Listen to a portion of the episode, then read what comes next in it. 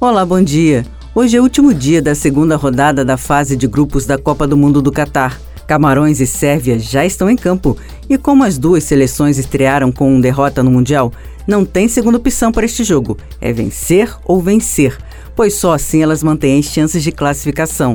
Já Brasil e Suíça entram em campo a uma da tarde, com a vantagem de terem vencido seus primeiros jogos. E é claro que as duas seleções vão em busca de mais uma vitória, visando a classificação antecipada para as oitavas de final. Como você sabe, Neymar e Danilo estão fora deste jogo porque sofreram lesão no tornozelo durante a estreia do Brasil contra a Sérvia. Para a vaga de Neymar, há dois favoritos, Rodrigo e Fred. Já Daniel Alves e Éder Militão disputam a vaga de Danilo na lateral.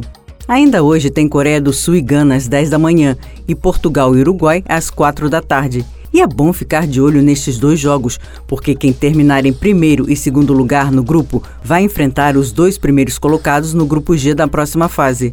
Portugal entra um pouco mais tranquilo em campo para enfrentar o Uruguai, após ter vencido Gana, mas é claro que a seleção comandada pelo técnico Fernando Santos não quer dar chance ao azar e Cristiano Ronaldo e companhia querem a classificação antecipada já nesta rodada. Caberá à seleção uruguaia atrapalhar os planos de Portugal, já que ela precisa de uma vitória para continuar sonhando com a classificação para as oitavas de final. Em 2018, na Rússia, as duas seleções se enfrentaram nas oitavas de final e deu Uruguai.